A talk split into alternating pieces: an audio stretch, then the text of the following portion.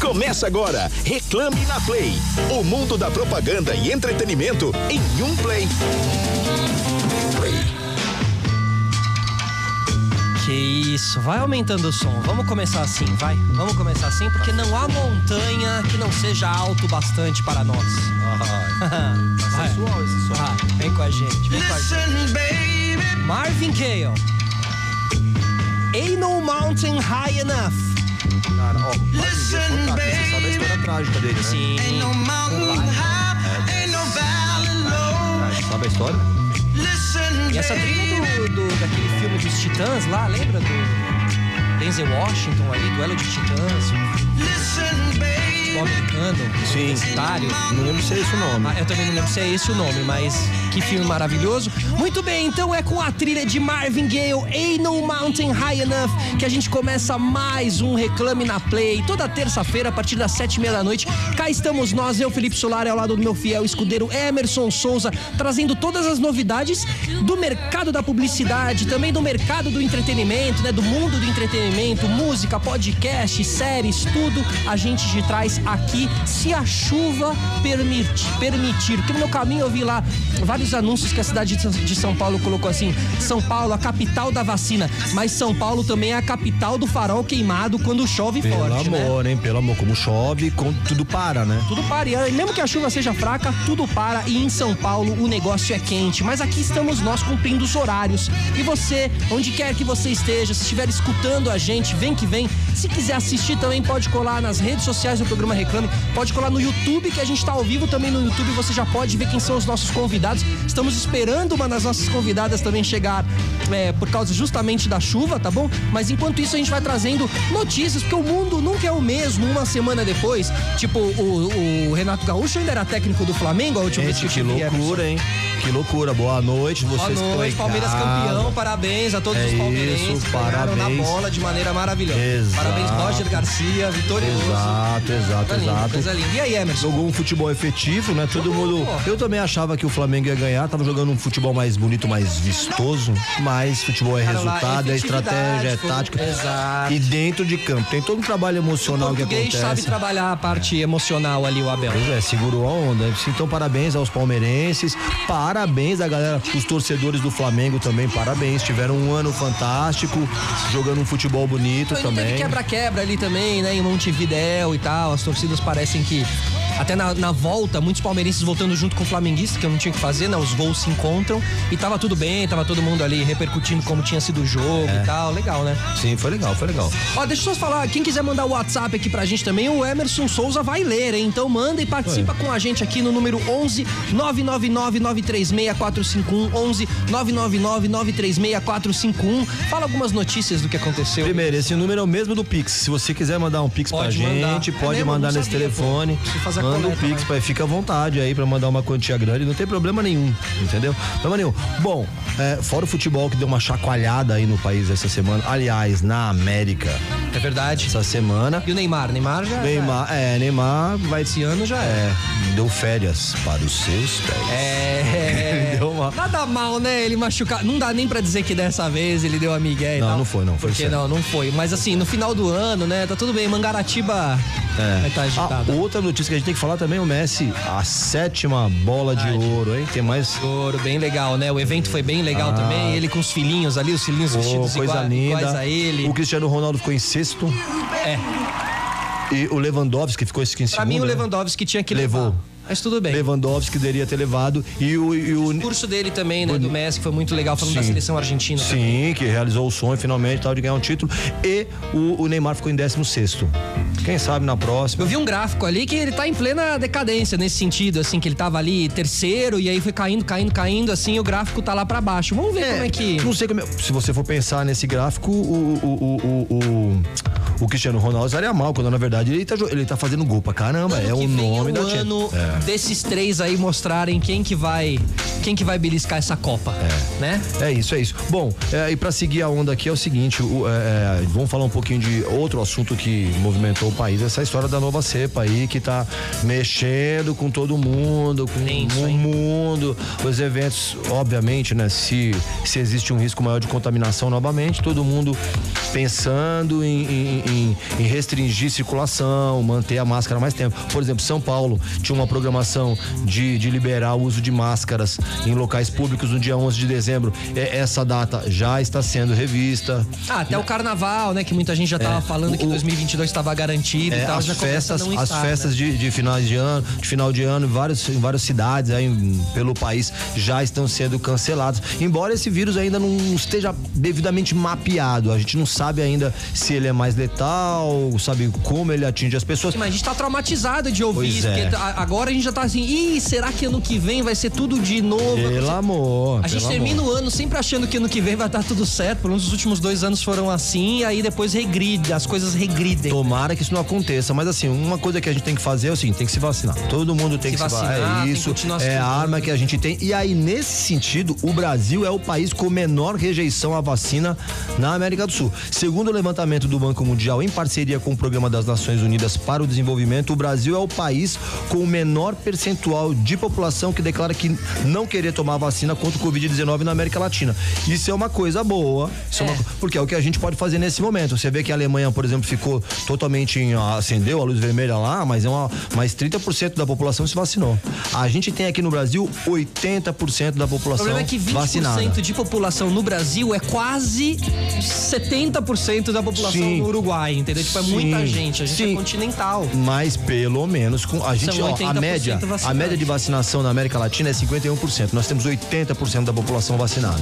Então isso deixa a gente um pouquinho menos desconfortável. Então a gente fica torcendo aí para esse novo vírus é, não ser mais forte, essa nova cepa não ser mais forte do que o que a gente já conhece e que as nossas vacinas, as que a gente já tomou, elas consigam também Ser imunizar, ser efetivas contra esse vírus também. Para fechar aqui uma notícia antes da gente dar o pontapé inicial nesse jogo, líderes brasileiros são os, te- o terceiro, os terceiros mais preocupados com mudança na pandemia. Segundo pesquisa do LinkedIn, os líderes no Brasil estão entre os que mais se preocupam com as mudanças no trabalho causadas pela pandemia. O ranking global mostrou que 80% dos gestores se sentiram pressionados com as novidades do local de trabalho e de flexibilidade. O Brasil está é, atrás apenas da Holanda e da Irlanda, com 93% e 82%, respectivamente. Segundo estudo, as mudanças vieram principalmente pela demanda dos funcionários e, em segundo lugar, por regras governamentais. Aí a gente tem um dos nossos entrevistados, a gente vai poder falar um pouquinho de mercado publicitário, como é que está sendo essa retomada, porque a gente vem experimentando um modelo novo de trabalhar, mas a gente não sabe se é efetivo ou não. Vamos ver como isso vai ser, como isso vai ser aceito por aqui, certo? Certo, muito bem. Bom, tem outras notícias aí também que aconteceram essa semana, né? Teve um, cancelamento ali do Paulo Betti, não sei se você viu essa, essa questão. então você tava me contando que bem- loucura. Porque o Everton, né, goleiro do Palmeiras ali, no final do jogo, dedicou quase e, e- e- e disse que quase toda a vitória dele era dedicada a Deus e era por, por, por- por Deus, por Jesus e tal. E o Paulo Betti disse que o último que ele viu falando assim era o goleiro Bruno, que falava de Deus, mas que depois matava uma pessoa, não sei o quê. E aí, enfim, ontem o Everton esteve também no programa Bem Amigos lá da Globo, falou elegantemente sobre esse caso e tal, mas como a coisa, enfim, aqueles cancelamentos de rede social e o Paulo Betti foi a nova vítima aí. A gente fala muito de mercado aqui no programa e o Burger King aproveitou a vitória do Palmeiras aí, não sei se você viu, para lançar o Burger King de carne suína. Então eles aproveitaram aí a onda da vitória do Palmeiras e fizeram essa. essa Eles deviam aproveitar a onda da derrota do Flamengo e fazer um de carne de urubu, né? Exato. Fica a dica, Fica a dica, dica. né? Não sei se vai ficar muito bom, não sei se vai ficar muito bom.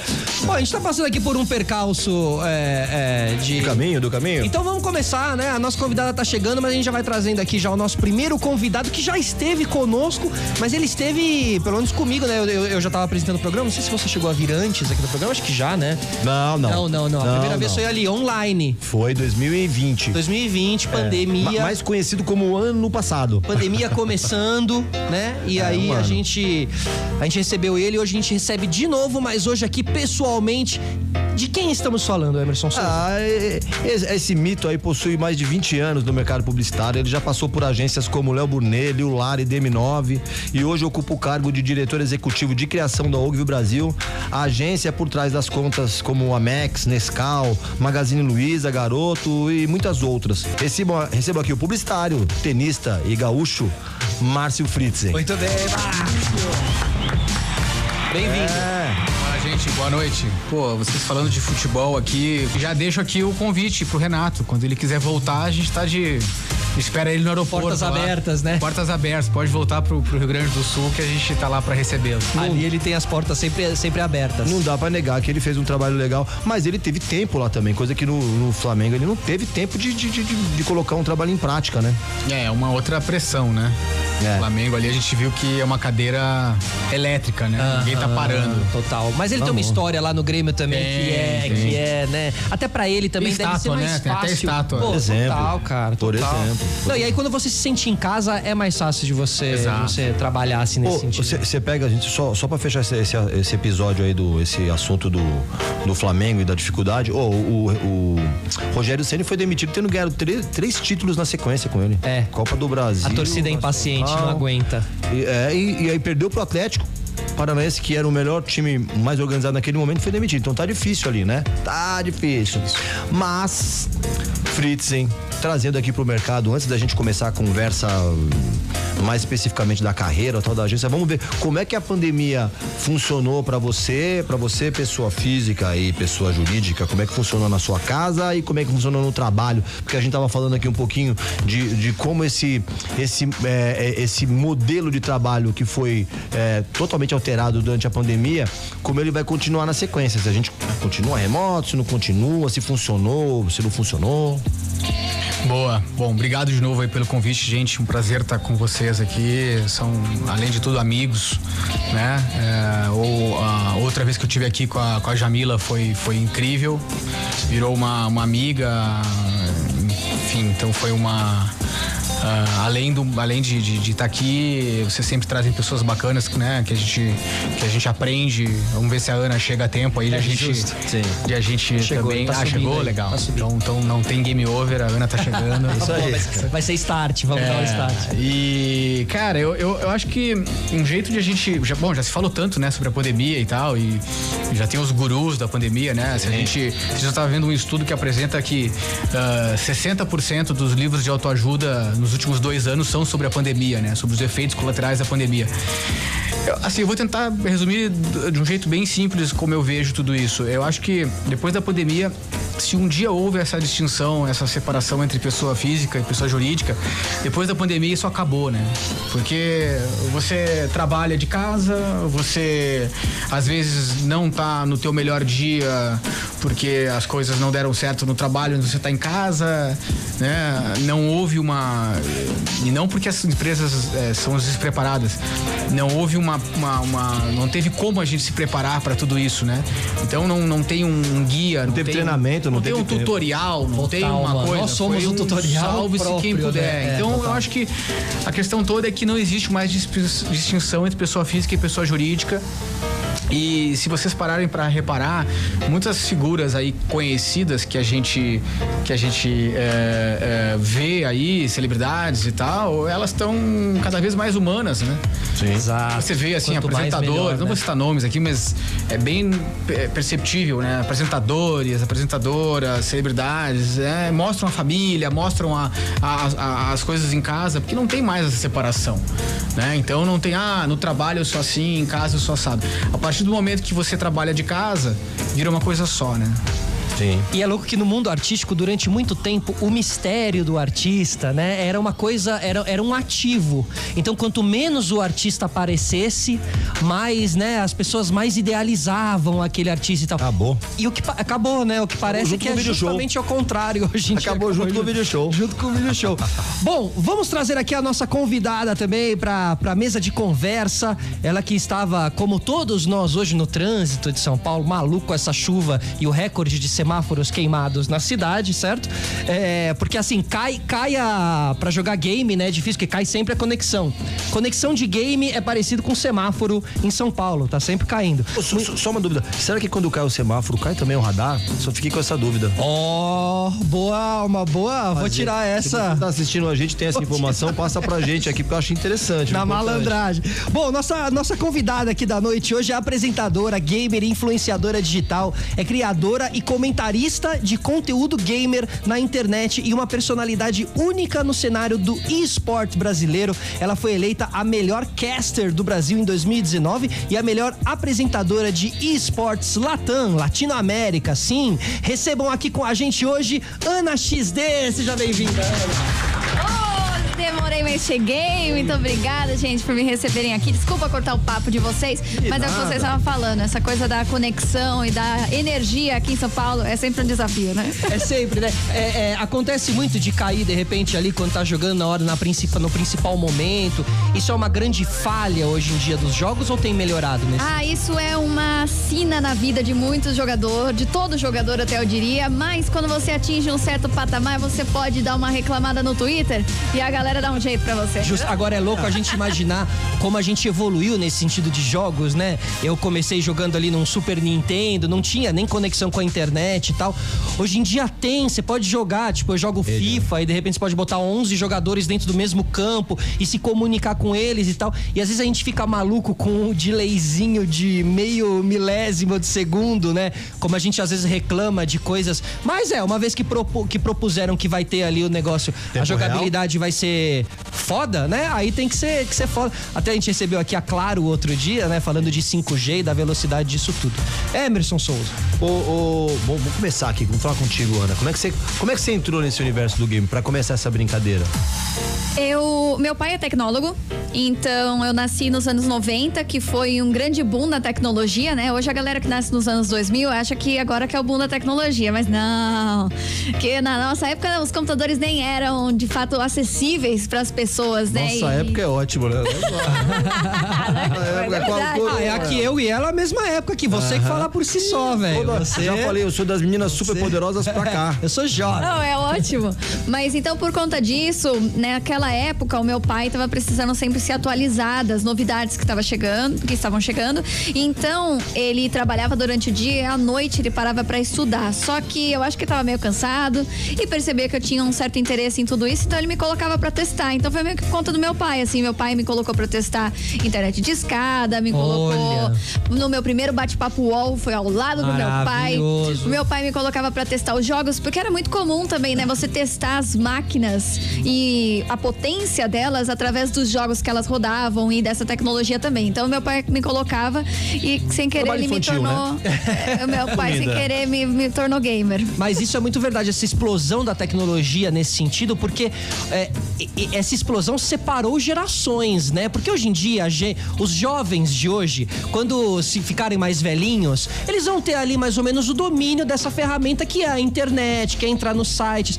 Agora, essa transição se deu e muitas muitas gerações acabaram não acompanhando essa perdeu transição. Ali. E se perdeu ali. Realmente foi mesmo um grande boom da tecnologia, uma grande diferença, assim, uma grande mudança. Agora, Márcio, é, o, o Eberson estava falando dessas, dessa mudança, né, com relação à pandemia, com é, é, é, dinâmicas de trabalho.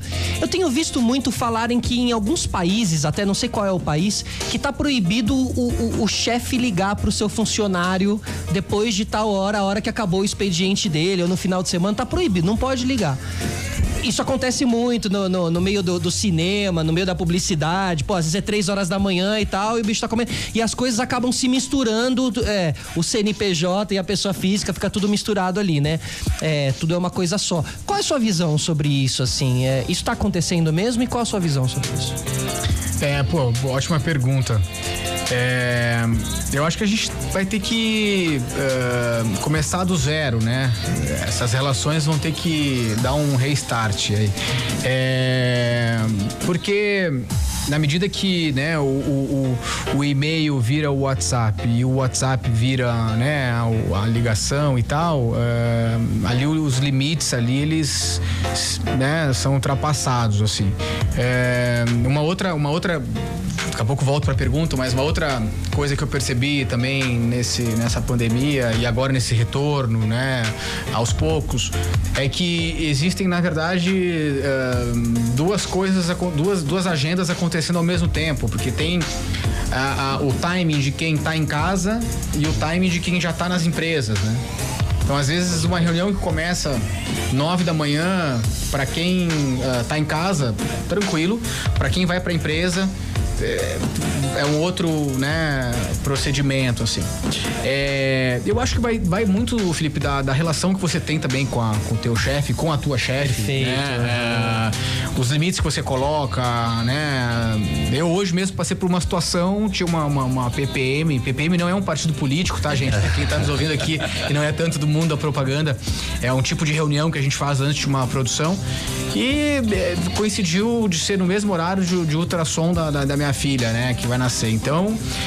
Poxa, não pensei duas vezes. É, fui pra reunião, tô brincando. Não pensei duas vezes, né? É, participei nos primeiros cinco minutos enquanto atrasou o exame. Doutores e doutoras também atrasam, né? É, né? Tá vendo? Então o laboratório atrasou um pouquinho. É, nesse meio tempo eu fiz, dei uma claquete ali. E aí, ó, evidentemente que saí da reunião e. e, e, e uh, né, e voltei pro, pro exame ali. É... Exame remoto também. Oi? Não, não, o exame presencial, o exame presencial. Então, assim, é, eu acho que a gente vai ter que, uh, assim, ressignificar as relações, assim. Eu, eu sou de uma geração, até me senti um pouquinho... Primeiro a gente falou de futebol, né, que é um assunto delicado pra mim. Aí aquela, né, anos 90, né. Eu tô me sentindo praticamente um baby boomer aqui, né. Então, assim, é, é, pô, eu sou de uma geração que esses limites eram ultrapassados com muito mais frequência. Uhum, é, eu sim. acho que hoje em dia a gente tem que realmente tentar entender e respeitar.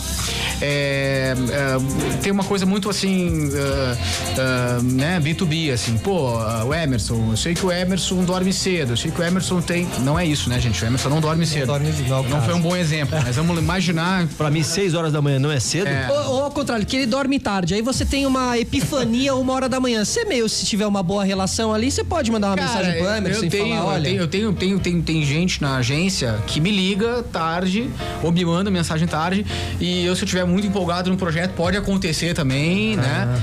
Mas, de novo, é, são, são coisas muito específicas, muito pessoais. E... Deve ser uma regra, né? Não. Porque assim, o WhatsApp ele foi entrando, a gente não foi percebendo, porque antigamente você só tinha o telefone. Então, no final de semana, a pessoa meio que se ela não atendia, o chefe não achava. Agora, meu, depende muito do chefe também se ele quer ou não achar, porque ele vai conseguir achar mesmo no domingo. Isso que eu acho que assim, Mas pra mim, pra mim, é, para mim tem que, tem que ter muito personalizada essa questão, mas eu acho que a gente tem que partir do princípio que isso tem que ser a exceção. Que isso não isso, tem que ser a regra. Eu acho isso. que o princípio tem que ser esse. Perfeito. Quando uma relação começa, tem que começar né, dessa forma. Concordo. Ô, ô, Ana, já no game, não, vocês passam a madrugada É, pode crer, né? Não, não tem hora. Tem essa de horário. Como é que funciona isso? Você, você já era assim ou você se estragou por causa do game? É, não, eu já, eu acho que eu já vinha estragada, né? É, assim, apesar de não ser da mesma época, acaba sendo um meio muito novo em um meio que para você dar certo você precisa colocar muitas e muitas horas. Então é muito natural que você esteja aberto a trabalhar a qualquer momento. Então eu particularmente eu tenho uma agenda livre 24 horas. Então se você me liga e quer que eu faça alguma coisa às 7 horas da manhã eu vou fazer. E aí depois 9 horas da noite vou fazer. Nem que eu tire um descanso no meio do dia ali, entende? A gente vai meio que customizando seus É customizando, é de, dependendo das situações que acontecem, porque é um trabalho muito novo e um trabalho muito aberto, assim. E se você não agarra, e muito competitivo também. Então, se você não agarra as oportunidades, Justo. você pode ficar para trás, entendeu? E, e... Então, eu, particularmente, me ligou uma hora da manhã, eu tô atendendo. E essa competitividade, às vezes, te, te, te mexe muito com a cabeça, assim, né? Porque tá todo mundo atrás, do, tem sempre os grandes é, expoentes daquela, daquela nova ferramenta, daquele novo meio, né? E eu vejo, eu faço podcasts também, eu vejo também a competição no, no mundo do podcast e tal. Como é que você faz, assim, como é que você encara isso? É porque, claro, o resultado disso tudo são os números, né? O resultado de quem faz streamings de games. Eu acho que a competição ela já é natural do gamer, então não é algo que nos assusta, sentido. entende? É, mas é, precisa dar uma segurada na ansiedade, entender que a ambição ela é importante, mas a conquista vem com o tempo. Mas do mesmo jeito que ele é competitivo porque tem muita gente querendo entrar, isso também significa que tem muita muita gente fazendo coisas para dar oportunidades, sabe? Porque eu sou apresentadora. Podem existir outros apresentadores querendo entrar no meu meio, mas também existem outros narradores, outros comentaristas, outros jogadores, outros produtores, outros. É, outras plataformas. Outras plataformas. Então, do mesmo jeito que a gente percebe em nós a vontade de entrar, tem uma outra galera que tá percebendo essa vontade e quer dar o espaço para poder. É, enfim, ganhar dinheiro. Sim, é isso. Claro, tem a repercussão, né? Ô, ô Friedsen, e falando em competitividade, você trabalha num mercado que, que é bem conhecido por isso, né? Tanto você precisa lutar para conquistar as contas, para reter as contas, para conquistar os profissionais, para reter os profissionais. Como é que funciona isso para você? Você trabalhou com, trabalha com grandes marcas, com grandes agências. Como é que você vê essa competitividade no mercado publicitário? É, então, é uma boa, boa questão também. Eu acho que misturando de novo a pessoa física com a jurídica, é, eu, eu sempre gostei de esporte, né?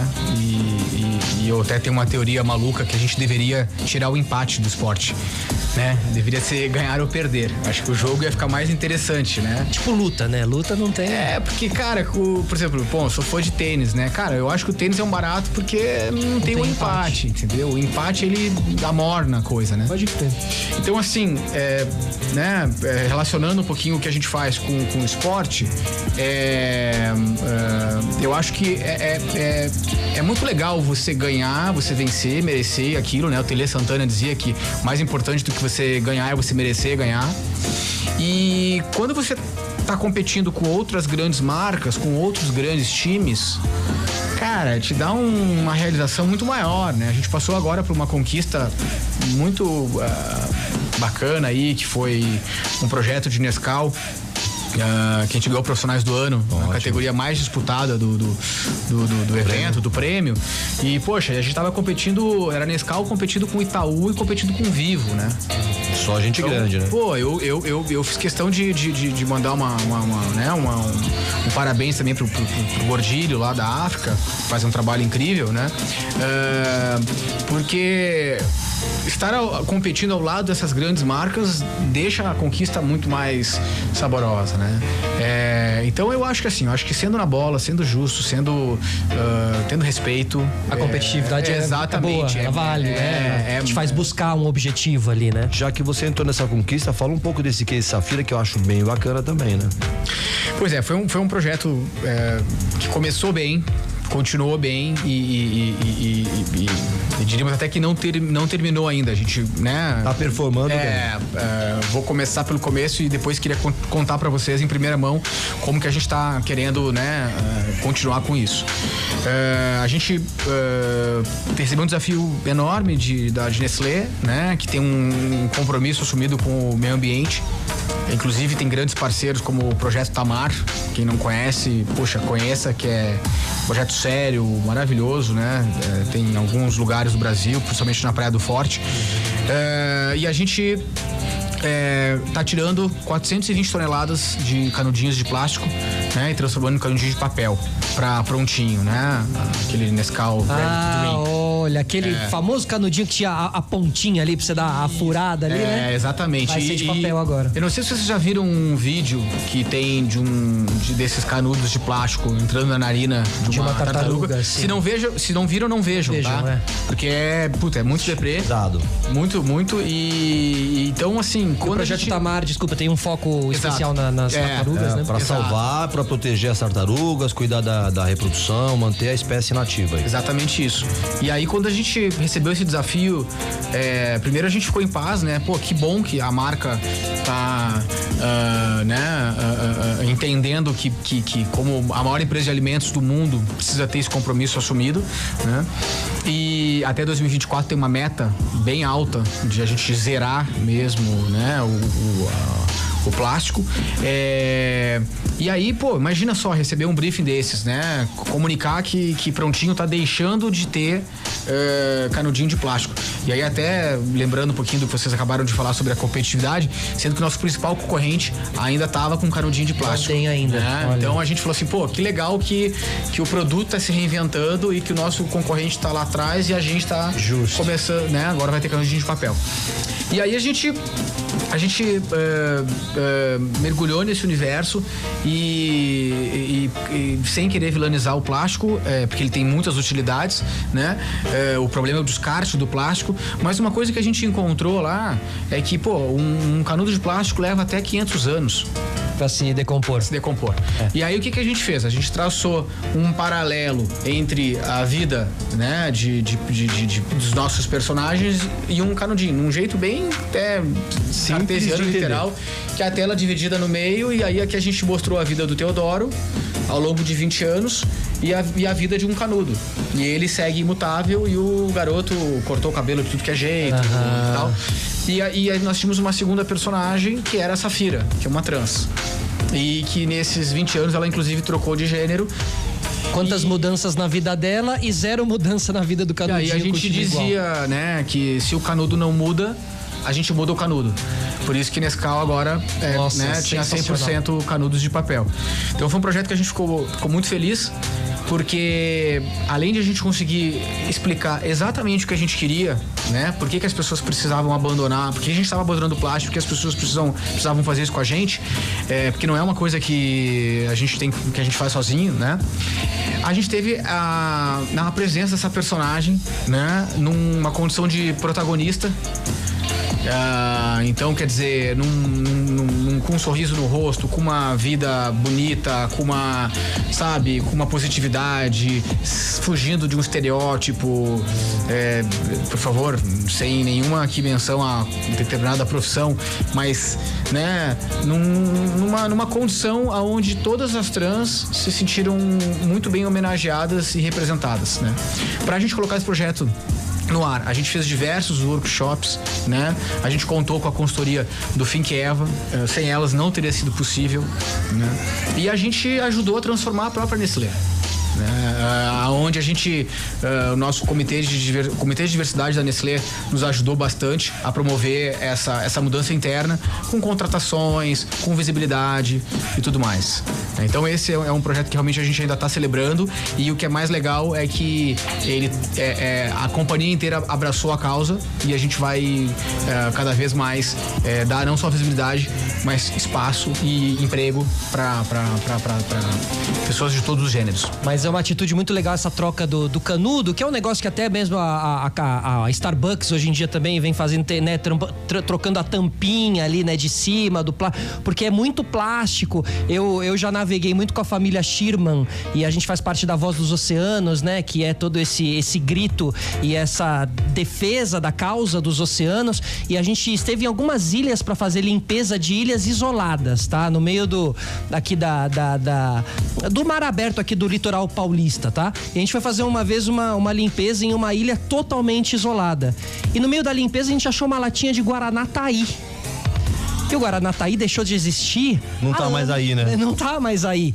E isso foi agora, faz um ano. E a gente achou a latinha, que é exatamente essa história. A latinha tá lá. E essa latinha foi jogada por alguém no, no ano novo de 87, entendeu? E ela tá lá. Ou seja, enfim, é, a gente não enxerga, porque o oceano é muito grande, a gente não vê esses plásticos e tal. Mas quem tá lá ocupando o oceano de verdade é quem sofre. As tartarugas, os animais e tudo mais. Agora, a gente falou de diversidade, de inclusão, né, na, na campanha. Espanha é, e nos games, como é isso? Como é a inclusão? É, eu, eu sinto o meu olhar, tá? Porque eu acompanho Twitch, eu acompanho alguns gamers e tal. Eu vejo que tem a abertura, que tem o espaço. Ao mesmo tempo, eu vejo situações fortes acontecendo num chat, né?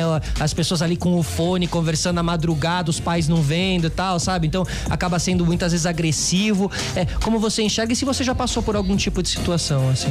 É, eu acho assim, os gamers, eles são muito intrínsecos da internet. Então, a movimentação que você acompanha normalmente na internet, ela vem muito em paralelo com todo o movimento dos gamers.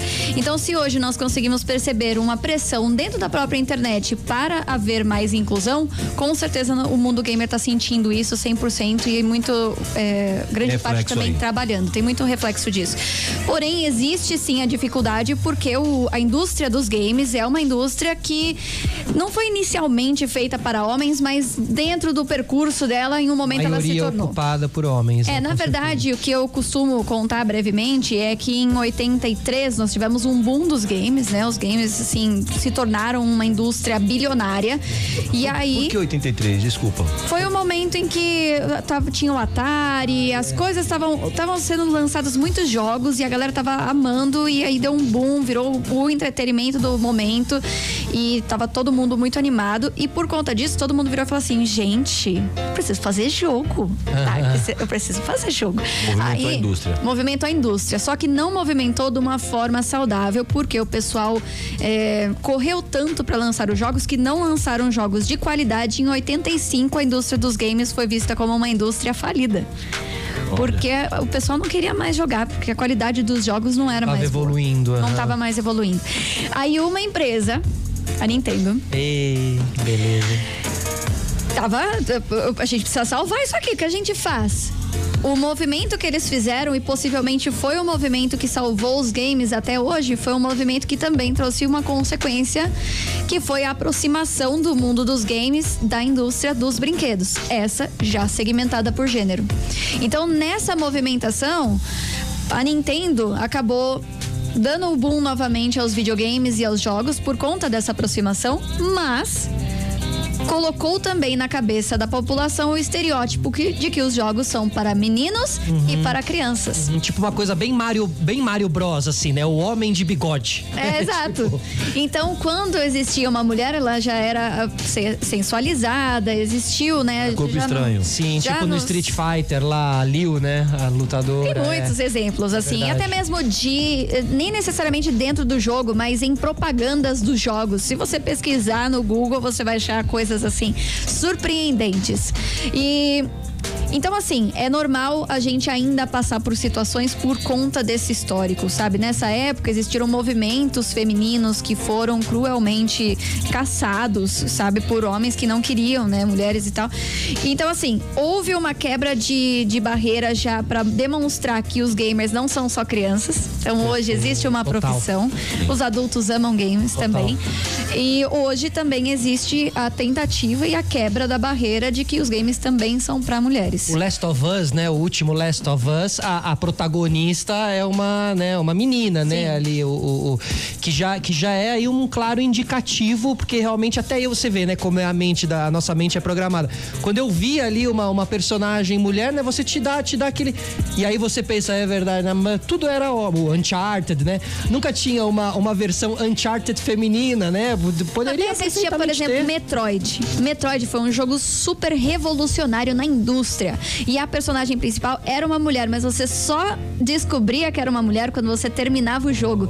Que era quando ela tirava o capacete e mostrava as madeixas, os o cabelo Você longo. passava o jogo inteiro achando que Mas, O mestre só. bison desse jogo é ela. Se você terminasse o jogo em um determinado tempo, ela não tirava só o capacete. Ela tirava a armadura. E se você terminasse o jogo ainda mais rápido, ela ficava de biquíni. Então era um negócio assim, entende? É, mas jogando Prince of Persia, você terminava rápido. Lá o Prince of Persia não tirava a roupa também, não ficava mostrando. né? Já fica o registro aqui do, do, do Solar pra tirar né? o príncipe. Querendo ver, o, querendo ver o Prince of Persia. Ó, a gente tá falando de, de, de comunicação e como ela vem mudando também, você vê, é, a Ubisoft acabou de lançar aí o Far Cry 6 com El Chan.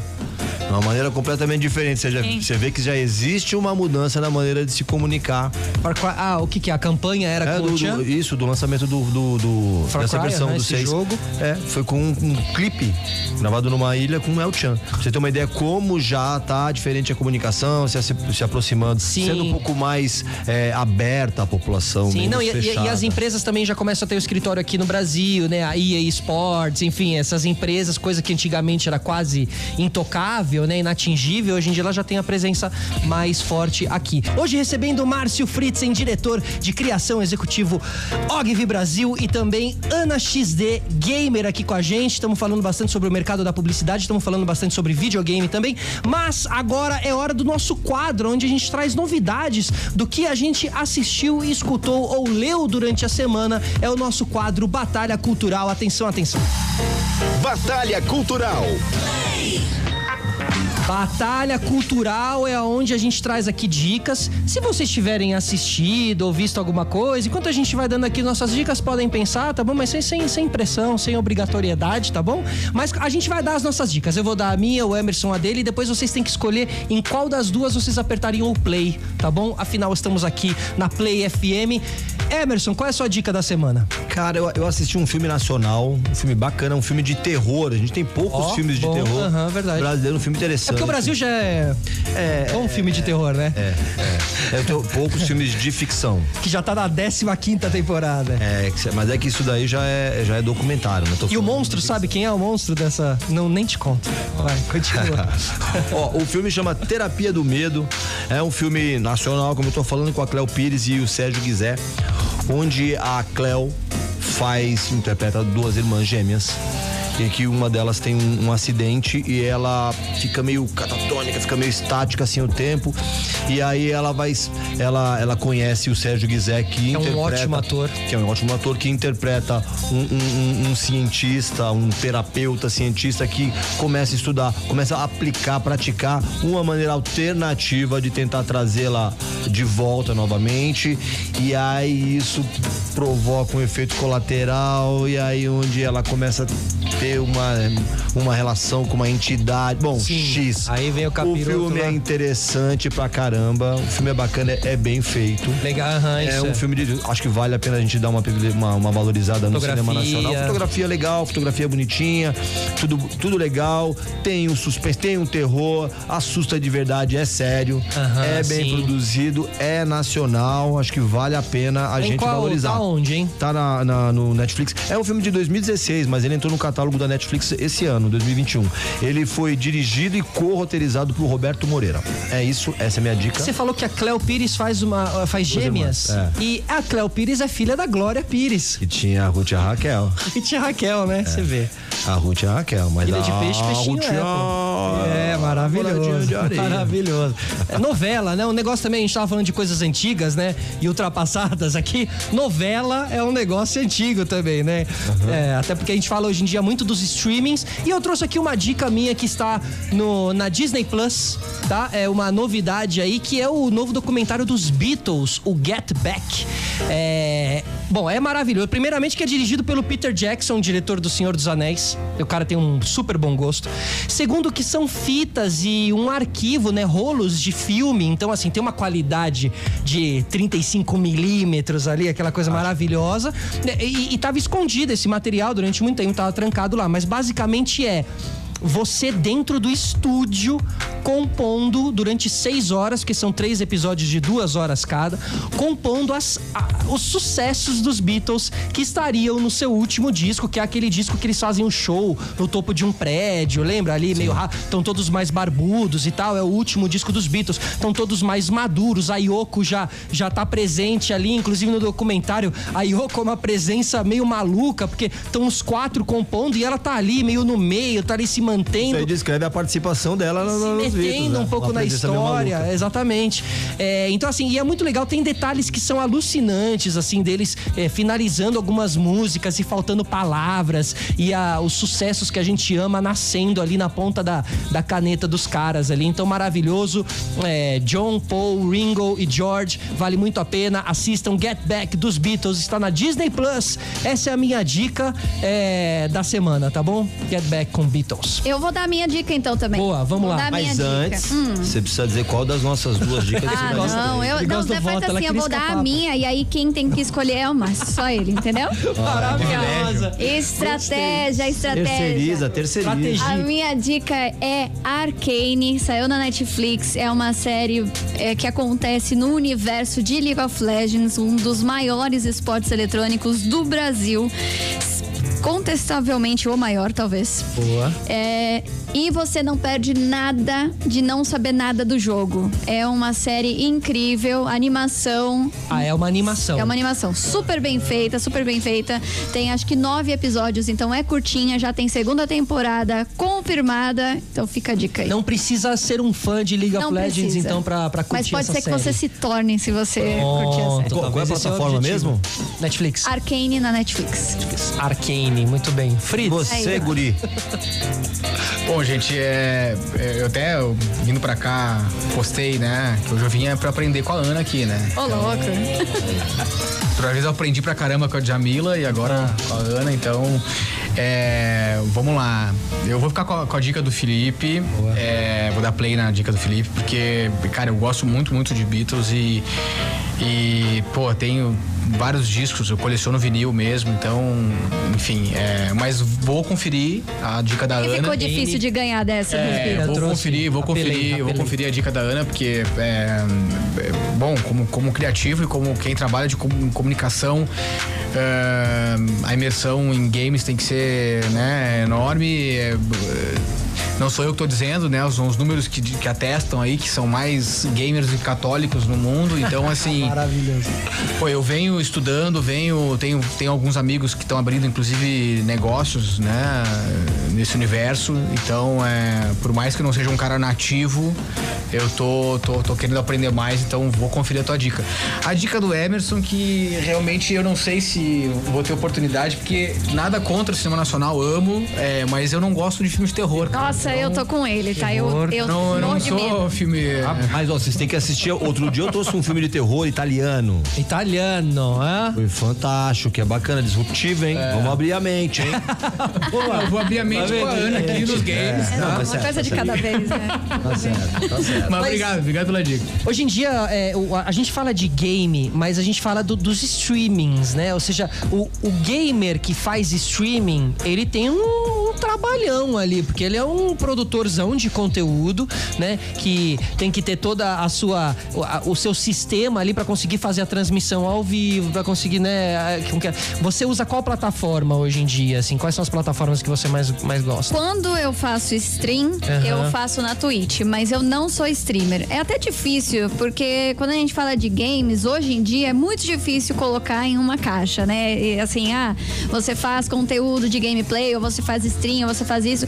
Hoje os jogos, eles criam um ecossistema em torno de absolutamente tudo. Então, vamos pegar o exemplo do League of Legends. Existe o jogo, existe o campeonato nacional, existe o campeonato internacional, existe é, uma série que foi feita baseada no jogo. Se a gente pegar Free Fire, então, tem música, tem outdoor pintado, tem propaganda na televisão, tem muita coisa acontecendo. Então é muito difícil a gente falar, ah, o gamer no geral.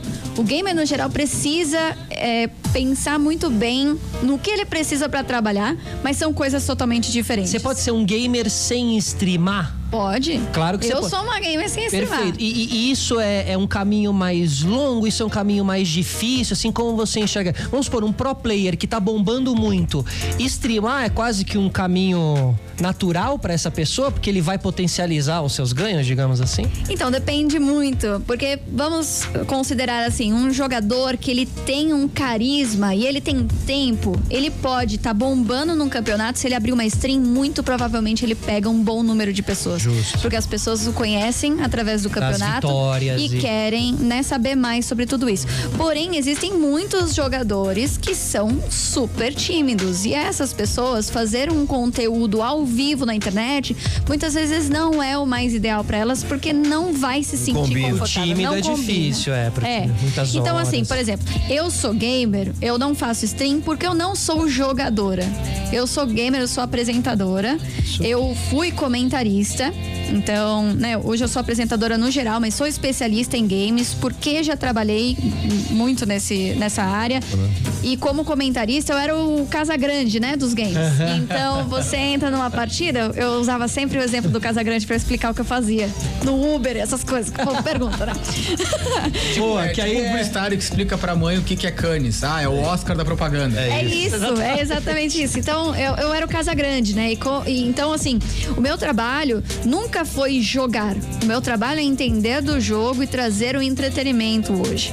Comunicar o jogo, né? Uma Comunicar o comunicadora jogo. dentro E eu não do... faço conteúdo de gameplay, eu faço conteúdo, eu chamo meu conteúdo de humor gamer. Então, normalmente eu pego situações que são cotidianas dos gamers e eu trago eh, eles de uma forma lúdica, uma forma leve, mas não faço gameplay. Mas tem muita gente que faz gameplay e isso bomba bastante, realmente. Tem o Casimiro Miguel. Casimiro tá Casimiro bombando, fazendo maravilhoso. stream, inclusive, essa. Twitch. Tá é. bombando, pô. A gente trabalhou junto lá no Esporte Interativo. Tá super bem. Ele é um cara que é, é isso, né? Ele não é um game um pro, pro player, né? Não é.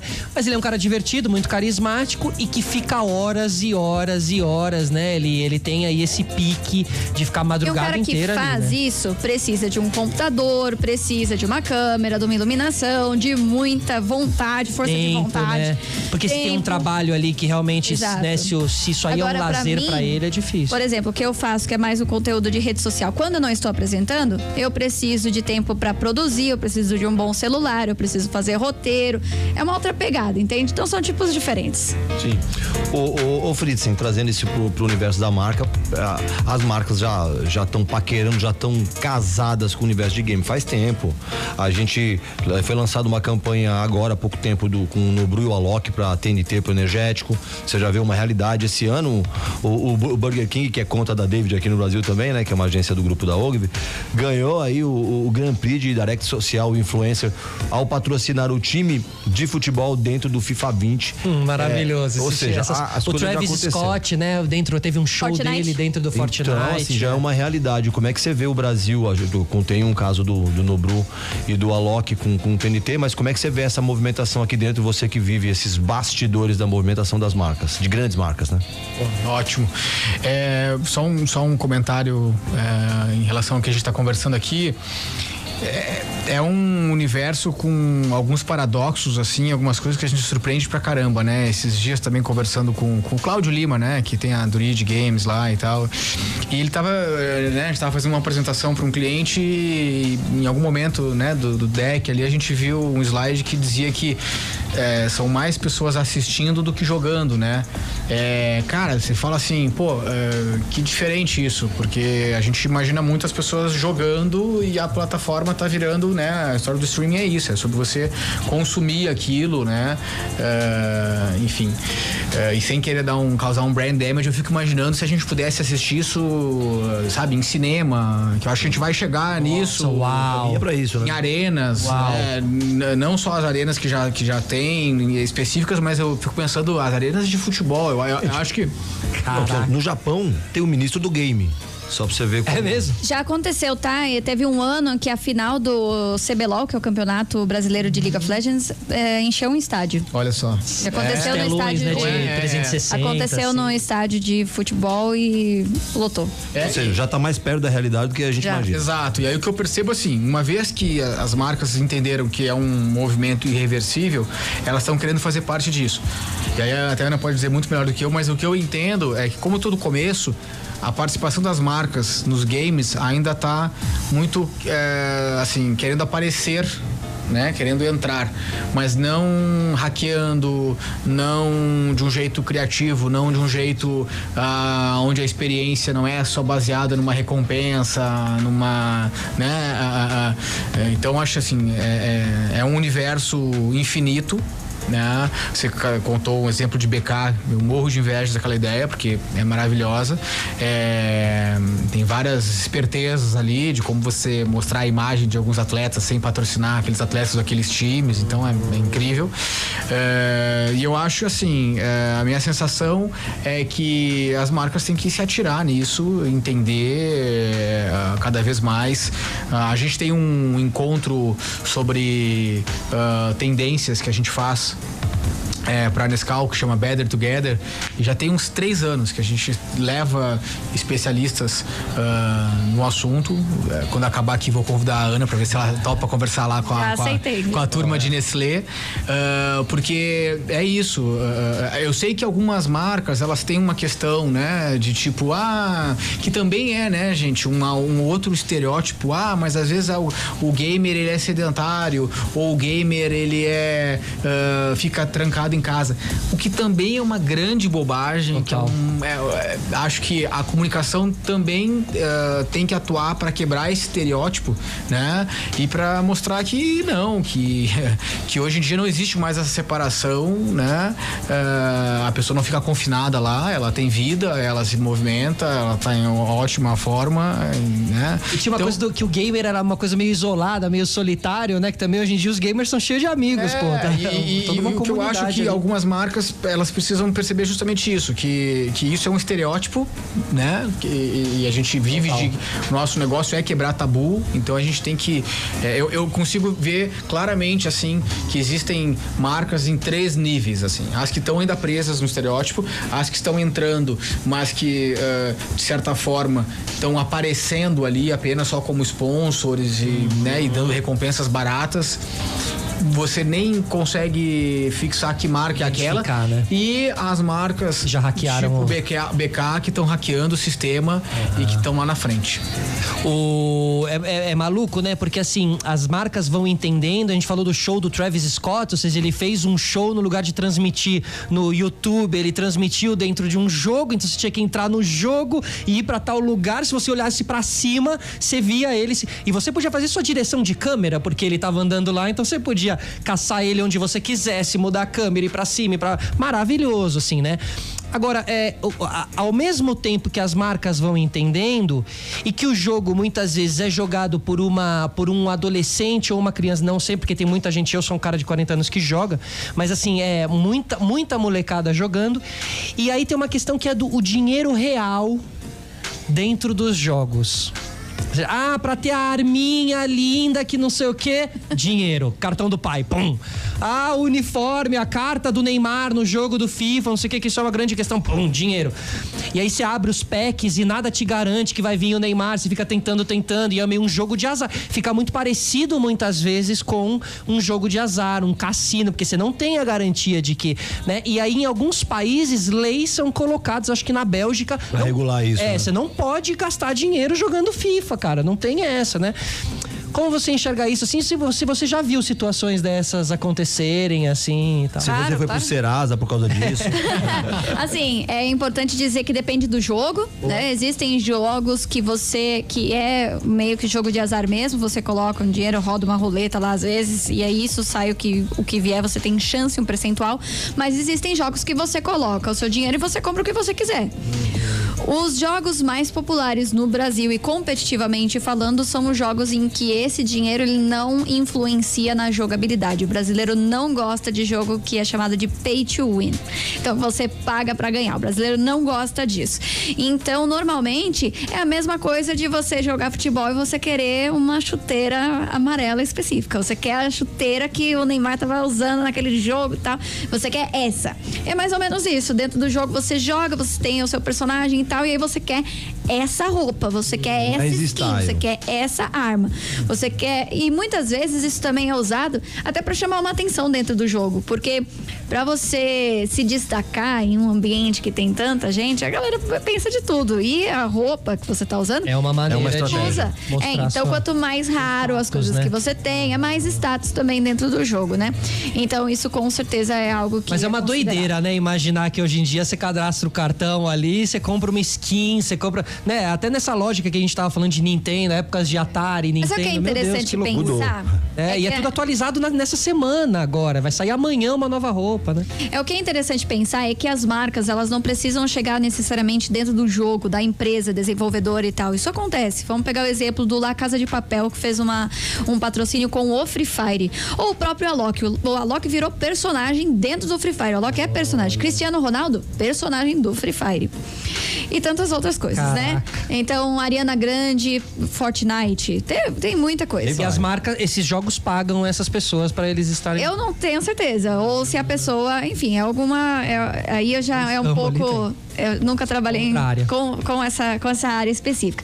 Mas, por exemplo, vamos pegar o exemplo da Casa de Papel. A Casa de Papel fez uma roupa dentro do jogo, que era a roupa da, da Casa de Papel. Mas não ficou só por aí. A Garena, que é a desenvolvedora do Free Fire, também fez uma música. Então ela pegou os influenciadores, que, querendo ou não, é o- o são pessoas que criam também essa também, né? replicadoras de todo o ambiente do jogo e é, colocou esses influenciadores para cantarem uma música do La Casa de Papel. Então não tem a, a, a música lá que é o Bela tchau. Bela Tchau. Eles fizeram o Capa e Tchau.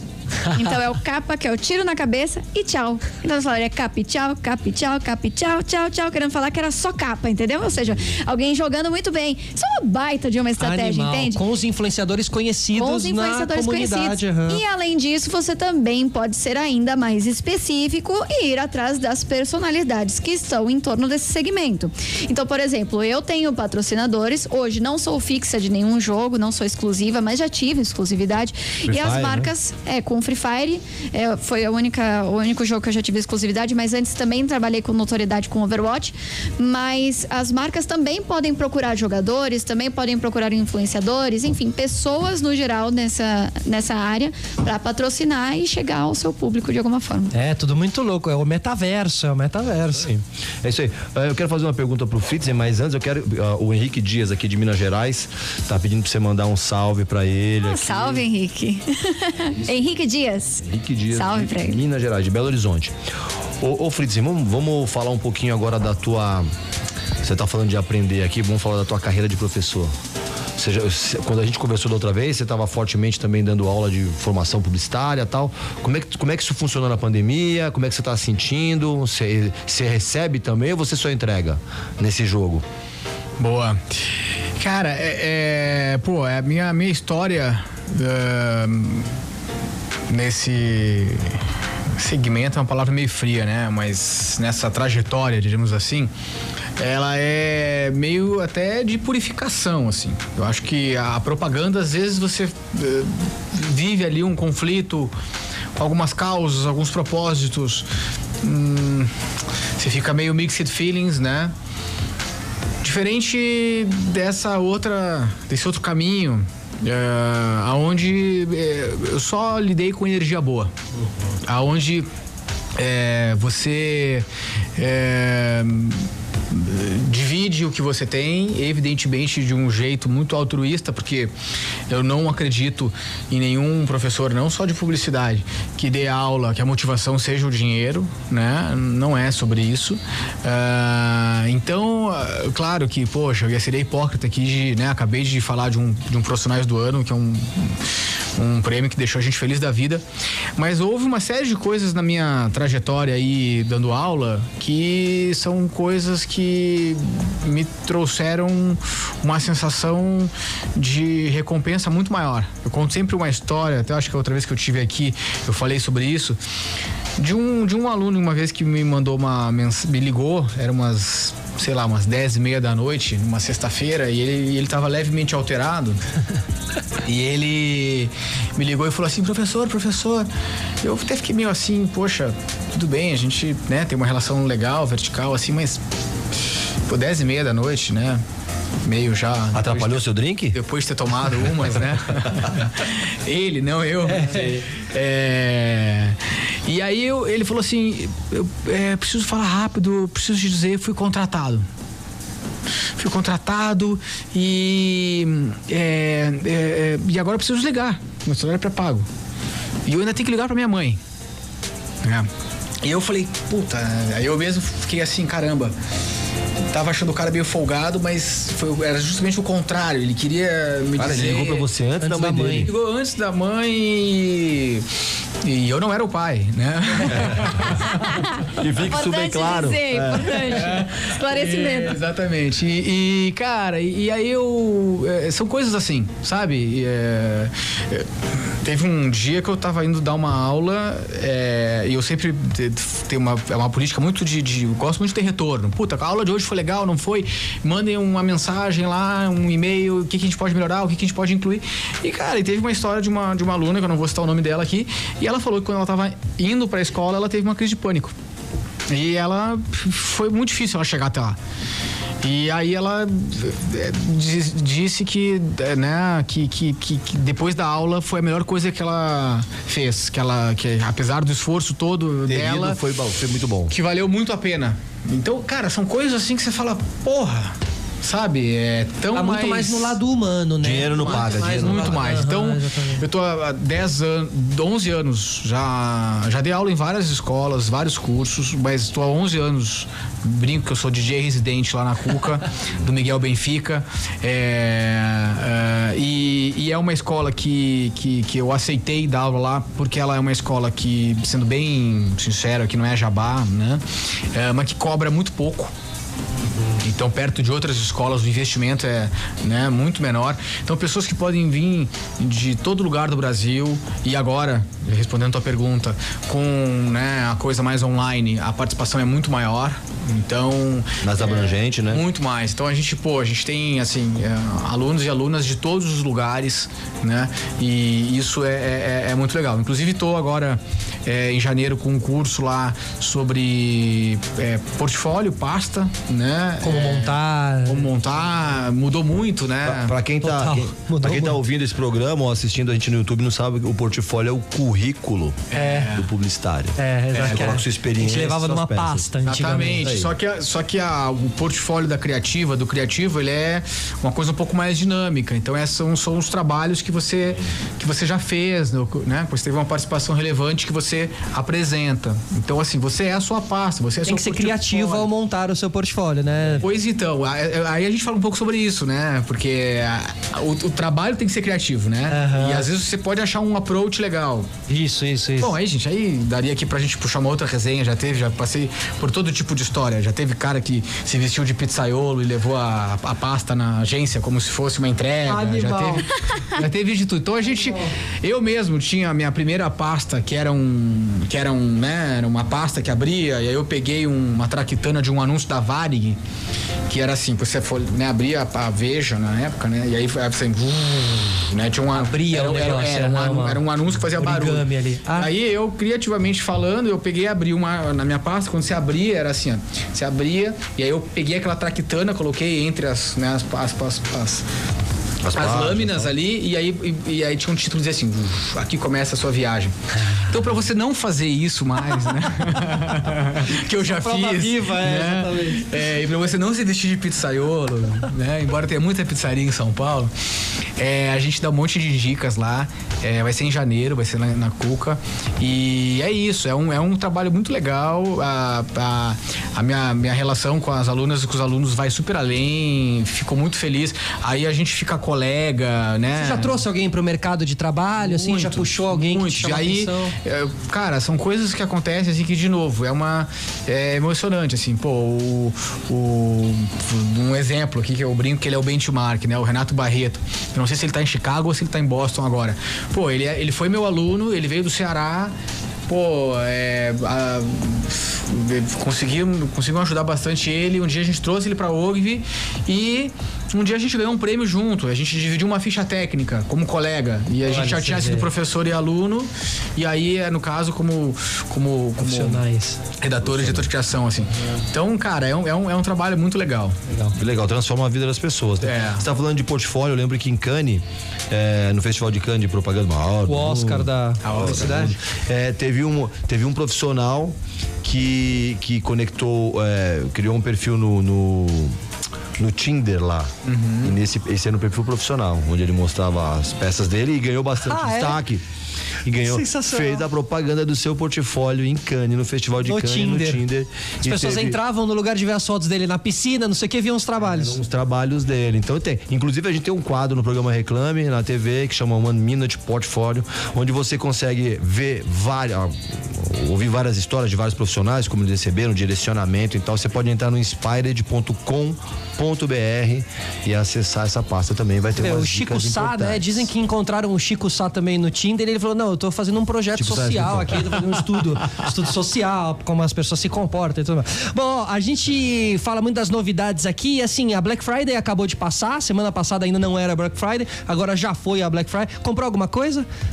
Cara, dessa vez eu não comprei nada. Não comprei Black nenhum aspirador robô dessa. Não, vez. ano passado ele comprou aspirador robô. Comprei, usei até hoje, basicamente. Não, o ano passado eu comprei um monte de coisa. Eu comprei micro-ondas, comprei. É que a gente tava tudo trancado em casa e era tudo coisa pra eu casa que comprava, casa, né? eu Mudei É. tudo da minha casa. Persiana, comprei um monte de coisa lá. Mas ó, aí por causa essa Televisão. Black, essa Black Friday acabou criando a cultura das lives de Black Friday, né? Que são lives enormes e que essa semana teve. Eu abri ali o YouTube e aí tinha acho que a live das lojas americanas. Eu acho que tinha que tava Felipe Neto e tava o Fred dos Impedidos, enfim, tava Magalu, com a Black das Black. Então, e aí também tem Eu a fiz live Mercado Livre. Fez Aí, Mercado ó. Livre. Mercado Livre. Da Magalu teve Luciano E a Huck gente também Anitta, teve né? a, a live aqui, Black das Blacks Magalu, que contou com o apresentador, a apresentação da cantora Anitta e o apresentador Luciano Huck e a Lu do Magalu, que também vocês fizeram ali o uso, né? A, a Magalu fez o uso é, da, da tecnologia do Fortnite para conseguir criar essa interação da, da, da Lu do Magalu, que é uma personagem virtual que funciona muito nesse sentido, né? De você conversar não mais com um robô, mas com um robozinho que tem a sua cara, que tem todo esse comportamento. Mas acima de tudo, as lives de Black Friday são um sucesso, são enormes, são durante horas, né? Uma coisa meio de venda real time ali. Como foi a experiência da Black Friday? Pois então, é, olha, eu sou um pouco suspeito para falar de Magalu porque é, eu admiro o trabalho deles assim, tanto como, né, ah, colega, porque a gente faz muita coisa junto, né? A gente, inclusive, é, a gente ganhou, né, o primeiro leão de Magalu. Né, recentemente é, com o projeto Decifrei, né, que a gente criou um Shazam de instrumentos. Então, se você Foi tava ótimo, lá né? ouvindo, é, tava ouvindo lá Imagine, né? A gente tá falando de Beatles. E aí, ah, puta, legal, bacana. Que pi- piano é esse que o John tá tocando? Aí você, né, acionava ali a tecnologia e falava assim, puta, é um Yamaha 79. Que ótimo isso. Aí você podia comprar, né, por ali, né? Então era, um- você conseguia conectar Da busca tecnologia com marketplace. Então, Fantástico. E além de Magalu estar digitalizando o Brasil, né, e a, e a Luísa, a Helena, ser uma figura fantástica, assim, se você tiver a oportunidade de estar com ela, mas aquelas pessoas que você sai, assim, energizado. É, e, bom, todos os projetos que eles têm de trainee para, para, para, para pretos e pretas. A gente já é, falou disso. Várias coisas incríveis. Mais uma vez, Magalu se superou, né? Esse ano contou com a tecnologia do Fortnite para, né? Com a, com a presença da Lu e da, da Anitta. É, a, a campanha recente também da, da, da chegada de Magalu no Rio com a Anitta foi incrível. É, então, assim, pô, é, um- é, um, é um- é um cliente que dá muito orgulho de trabalhar, né? É um cliente que é, pega as caronas certas, né? É ousado, né? É ousado. Na pandemia fez um trabalho né, maravilhoso. Eh, então é um, é um super cliente. eh, acho que é assim, eh, de todas as marcas que a gente tem hoje na Ogvi, ce- certamente ela é, é a, é a- é a mais pioneira né, em termos digitais. E, e- e- e o time de Magalu, eu entro em projetos especiais em Magalu, mas Dani Pares, Daniel Schiavon, é um time de craques lá que, que manda muito bem. Você falou que, foi- que fez então uma live também na, na Black Mercado Friday. Livre, com né? Mercado Livre. Como foi? Foi dentro do GTA RP. Ah, que legal. Então tem o GTA, né, o jogo normal, e aí eles criam servidores privados e na verdade o que você joga é um personagem próprio que você cria, ele tem um nome, ele tem a sua história. Aham. E eu tenho uma personagem que eu já joguei GTA RP antigamente, que ela chama Laura Oliveira, ela é jornalista. É, ela fala desse jeito aqui, ela tem, Entendi, essa- tem até voz, Ela tem claro. até a voz, entendeu? Ela fala positiva, ela faz assim. E aí eles pediram então pra Laura Oliveira ir fazer a reportagem do, da Black Friday do Mercado Livre dentro do GTA. Dentro do GTA. Aí você saiu andandinho ali, É, daquele aí jeitinho. tinha um shopping com lá, né, Mercado Livre e tal, e aí tinha um emprego dentro do jogo de entregador. Então você podia pegar um caminhão e fazer as entregas, ou uma van para entregar na- de porta em porta, para falar da agilidade de entrega também do Mercado Livre, essas coisas. Olha, Ó, veja cara, aí que, as marcas, maravilhoso. as marcas já estão lá dentro, né? As marcas já enxergaram isso. Ó, eu quero fazer uma pergunta. Oi? Alta Vista? Não, não, não. Era no complexo RP, o servidor. É, é, antes de fazer uma pergunta pra você, Ana, o Henrique pergunta aqui pra todo mundo aqui, qual que é melhor, né? O PES ou é o FIFA? Nossa, isso é difícil, hein? FIFA. Você joga? Não jogo. Não jogo. É, eu parei no pinball. Posso falar, posso falar Rocket League? Só porque Rocket League é Pode. futebol, só que é de carro. Pronto, Só pra-. Tá, Agora vamos, vamos lá, é, vamos falar um pouquinho de console. Qual que é o melhor console pra jogar? Um dia vai ser possível jogar direito com, com smartphone? Você ou não? tá me perguntando se eu prefiro Marvel ou DC aqui, entendeu? É, né? Essa, Mas essa aí é é a tua complicado. opinião. O que você acha? Você é do Isso é PC ou complicado. você é do. do, do... Eu sou 100% do PC. 100% do PC. O PC ainda é a plataforma mais, entre aspas, bem entre aspas, acessível em quesito de competição. Quando você vai fazer uma competição, o PC ele é sempre uma plataforma muito estável. Então você sempre. Normalmente tem cinco jogadores e aí, independente do jogo, você pode fazer CS, você pode fazer Crossfire, pode fazer League of Legends, tem um monte de jogo que você consegue. Então, digamos que você vai fazer um campeonato e você tem ali 10 PCs, 5 para cada lado, você roda vários campeonatos nesse mesmo ambiente. Então, isso facilita, certo? Em quesito de console, dificulta. Então, na verdade, o cenário competitivo em quesito de console, Entendi. ele É ainda. PC. É- mais garantido. É, o PC é Eu gosto do garantido. console, sabia? Eu não consigo me, me acostumar com PC pra jogar assim, Você com pode usar. teclado e tal. Mas você pode usar o controle no PC? Sim, claro. galera que Ah, joga- é tecnologia, gente. A galera que joga o próprio Rocket League é um jogo que roda no PC, mas que eu mesmo eu jogo no controle. Então é Uhum. Entendi. muito, Não muito no natural. teclado assim. ali, né? Então Aham. você vê a versatilidade também do computador. Agora, o mobile, que é o celular, ele tem sido hoje o futuro dos, dos esportes eletrônicos, principalmente com a chegada do Free Fire, né? Querendo ou não, é uma plataforma muito acessível, muito mais acessível do que o computador. Por conta disso, o celular, ele é. Ele atingiu recentemente um- al- algumas pessoas que, na verdade, nunca tinham sido atingidas por jogos antes. Então, uma galera que nunca foi gamer, pôde se tornar gamer, pôde sair da, da favela. A própria história do Nobru, que é muito bom da gente falar dele, porque ele saiu da favela e esse ano foi é, eleito a, a maior personalidade dos esportes eletrônicos do mundo. Olha, pelo e- Sports Awards.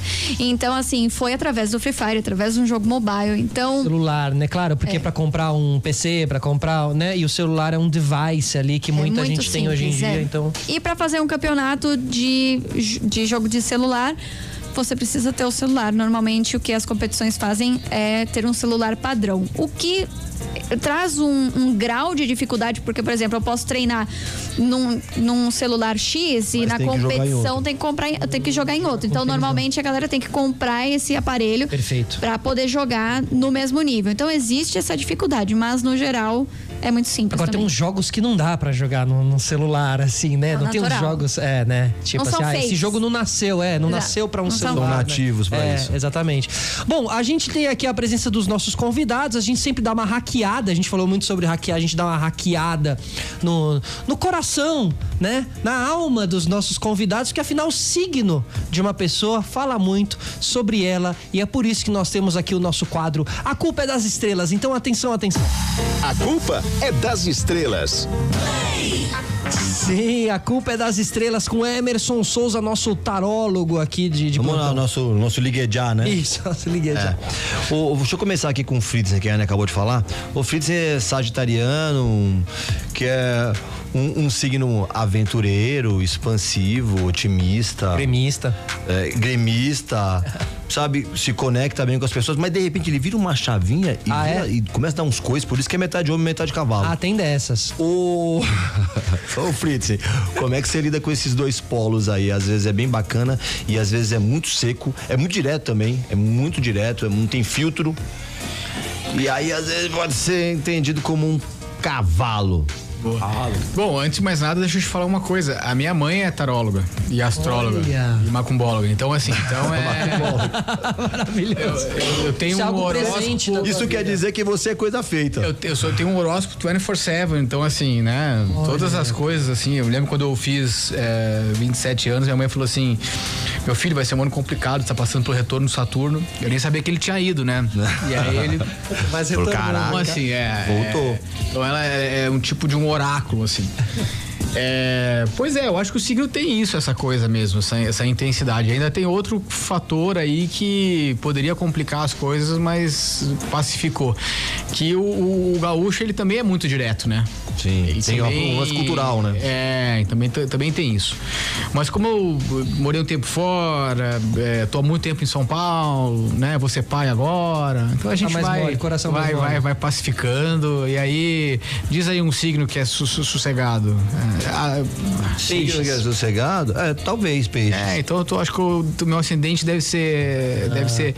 Boa, eu vou perguntar pra dona Maria lá qual que era meu ascendente. Mas eu acho que eu devo estar numa fase. Ou a lua em peixes. Lua em peixes. Lua em peixes é como é que as pessoas te veem, né? Como é, que as- é isso, é é um relacionamento que não é casal. O casal é a virgem, é, é a Vênus. Vênus. A Vênus é você no relacionamento. A lua porque é como isso. as pessoas te enxergam. Que é o que eu costumo, que eu costumo falar toda semana. No mapa astral, ninguém é igual a ninguém. Não é todo sagitariano que é igual a todo sagitariano. No mapa astral você tem é, toda a conjunção astral é, no momento que você nasceu.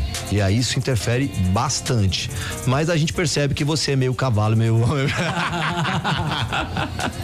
Maravilhoso. Mas tá melhorando, né? Mas tá Ah. melhorando. Isso aí eu acho que foi aquele, foi o último happy hour que ele me chamou pra ir, eu não Não fui. foi, né? Tá vendo? Não. Com o Emerson é isso. Faz parte do signo dele. É isso. esperar e devolver. quando- Tá no meu mapa. Revenge. Tá no, tá no meu mapa, tá, no, meu mapa. tá no A Ana é aquariana, né? Aquariana é imprevisível. É difícil de você marcar uma aquariana, mas é, é, é bastante caótica, mas genial, assim. Foge do lugar comum, tem umas ideias, é meio pioneira e tal. Tem aquela dificuldadezinha que todo mundo já conhece de demonstrar sentimento, por isso que é o signo chamado de Frozen, né? Não demonstra muito, mas como eu costumo dizer, não demonstra. Mas se, se alguém não demonstrar, ela fica puta, não dá, mas ela quer receber. Aham. Como é que você convive com esses conflitos aí na sua vida? Então, é engraçado que eu sou aquariana, mas eu não sei lua, mas ascendente, o meu ascendente é peixes. Então eu sou uma aquariana até com, um pouquinho de coração, entendeu? Mas ó, o ascendente é o seguinte, as pessoas passam, depois dos 28, 29 anos, elas passam a te ver um pouquinho com as suas características, mas você não necessariamente é assim. Então você não passou a ser pisciana, não. Não, não passei É a ser, mas é é, que truque. tem, é, assim, tem um coraçãozinho ali, porque apesar de tudo isso, eu sou uma pessoa muito emotiva. É, assim, eu Você demonstra. costumo- Eu não sei se. Eu acho eu demonstro. Não sei se demonstro, mas eu falo muito. Então, assim, eu tô, sempre deixo muito claro. E eu, particularmente, eu uso as minhas emoções muito na minha. na flor da minha pele. Então, assim, se eu tô com raiva, eu tô com muita raiva. Se eu tô triste, eu tô muito triste. Se eu tô feliz, eu tô feliz pra caralho. É um negócio assim, entendeu? Então é meio que assim que eu vou lidando. E eu acho que é um jeito muito saudável, porque quando passa, passa de verdade. Eu não sou uma pessoa que fica Guarda rancor. guardando rancor, nada. Então quando passa, fiquei brava, fiquei triste, passou, passou. Tô bem, tô bem zaça. Então é mais ou menos assim que eu vou lidando. Que é o desafio de, de todo mundo pra vida, né? Tá, eu não vou guardar esse negócio, mas como é que eu falo e não choco? Que nem todo mundo tem esse é, patologia astral que, o- que o Solari tem, que o Solari é ariano, né? Ariano tem continência facial.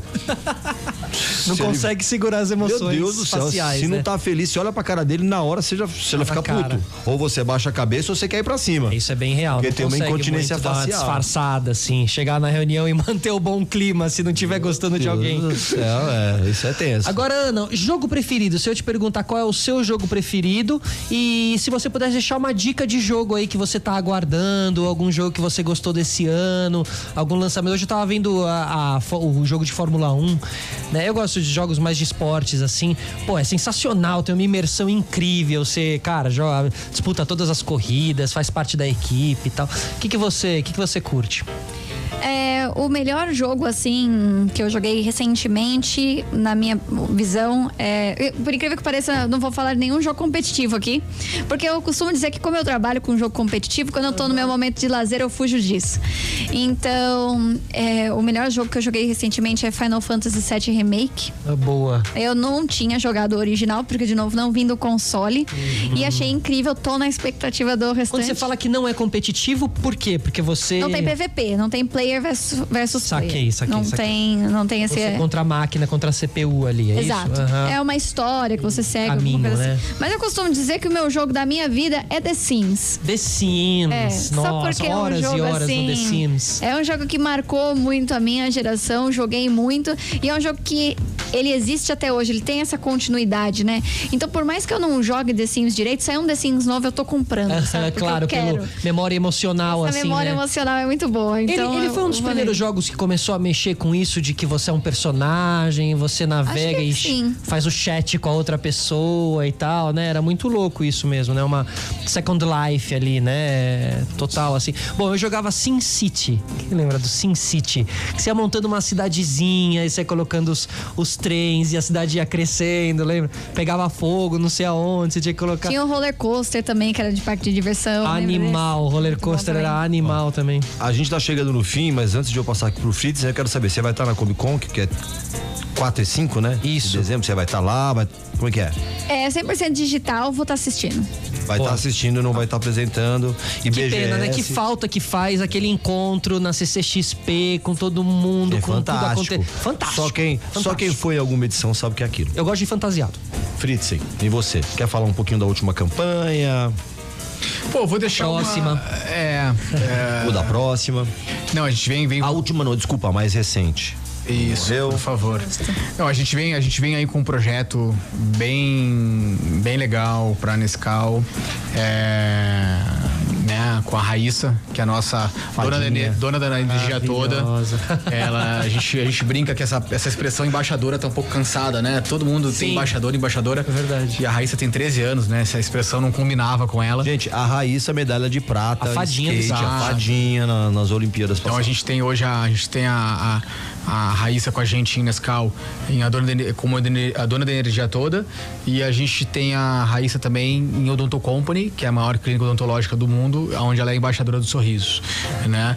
É, então a gente vem aí com uma, com uma campanha bem legal de Nescau. Vai começar, a gente vai começar o ano bombando. É, mas, pô, eu quero também não ficar só falando de propaganda aqui, senão a coisa fica muito é, careta, né? Eu vou deixar uma dica de livro que super despretensiosa é, e que eu acho que é, vai fazer bem para quem conferir, que é o ah, um livro do, do Jerry Seinfeld, ah, Is This Anything? Ah, será que a tradução para variar, né, é meio estranha? Será que isso presta? E são, são textos curtos, pequenas esquetes, assim, mas muito bom. Coisas de. Desde placas de. a comunicação das placas de trânsito até o que passa na sua cabeça quando você espirra e por dois segundos você fica de olho fechado, tá dirigindo, falando o que vai acontecer agora? E aí quando você abre os olhos. Né? Bem Seinfeld, É, né? Bem Que é a Seinfeld. co- a Então é- comédia do dia a dia, É muito né? sobre, assim, cara, coisas pequeninhas, pequenas do dia a dia, assim, e acho que é, a gente tá precisando disso, né? Dessa leveza e dessa simplicidade aí. Com certeza. Jerry Seinfeld. Quem não sabe, o Seinfeld fez uma, uma série 10 anos no ar. É. Série fantástica de humor. bem Chamada contada. Seinfeld, né? Seinfeld. Também é o roteirista de B-Movie, um filme que fez bastante sucesso. O cara faz stand-up pra caramba, inteligente. Pô, judeu, né? Judeu. É, e- Judeu. e- Mais um judeu como o Woody Allen, fantástico. Ele é um monstro e, e referência para muitos comediantes. Bom, pessoal, obrigado pela presença de todos. Obrigado a todos que estiveram com a gente aqui nessa última hora e meia acompanhando essa resenha que acontece toda terça-feira a partir das sete e meia da noite aqui no programa Reclame na Play FM, certo? Hoje recebemos Márcio Fritzen, diretor de criação executivo da Ogvi Brasil. Márcio, obrigado, cara. Obrigado. Sempre que vocês me chamarem, chovendo ou não, eu venho. Justo. Ah, é? Na próxima, os semáforos estarão melhores. Ana XD, gamer, apresentadora, obrigado pela presença aqui hoje, Ana. Muito obrigada pelo convite. Na próxima eu chego no horário. É, justo, justo. Não, hoje tá perdoado, hoje tá perdoada. Emerson, obrigado. É isso. Não, é isso. Obrigado, obrigado a vocês. Obrigado o pessoal que acompanhou a gente no digital. Obrigado a Sabina também, assessora da Ana que ajudou a gente trazê-la aqui.